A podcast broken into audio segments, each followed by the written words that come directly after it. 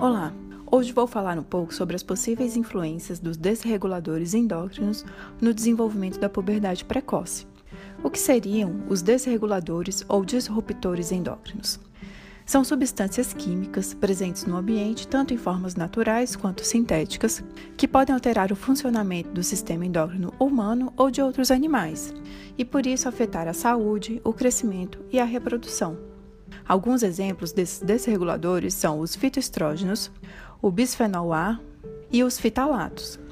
Os fitoestrógenos são muito presentes em produtos de soja. O bisfenol A é extensamente usado na produção de plásticos, no revestimento de latas, garrafas de água mineral e mamadeiras para bebês. E os fitalatos estão presentes em embalagens de alimentos, plásticos, brinquedos, tintas, cosméticos e produtos de higiene pessoal. Esses desreguladores são dotados de atividade estrogênica que podem interferir no processo de desenvolvimento puberal. No Brasil, a Agência Nacional de Vigilância Sanitária, Anvisa, determinou a proibição da fabricação e da comercialização de mamadeiras fabricadas com bisfenol A a partir de janeiro de 2012. Além disso, a liberação do bisfenol A pode ser acentuada por processos como o congelamento e o aquecimento do plástico. Por isso, recomenda-se evitar aquecer alimentos em vasilhames de plástico.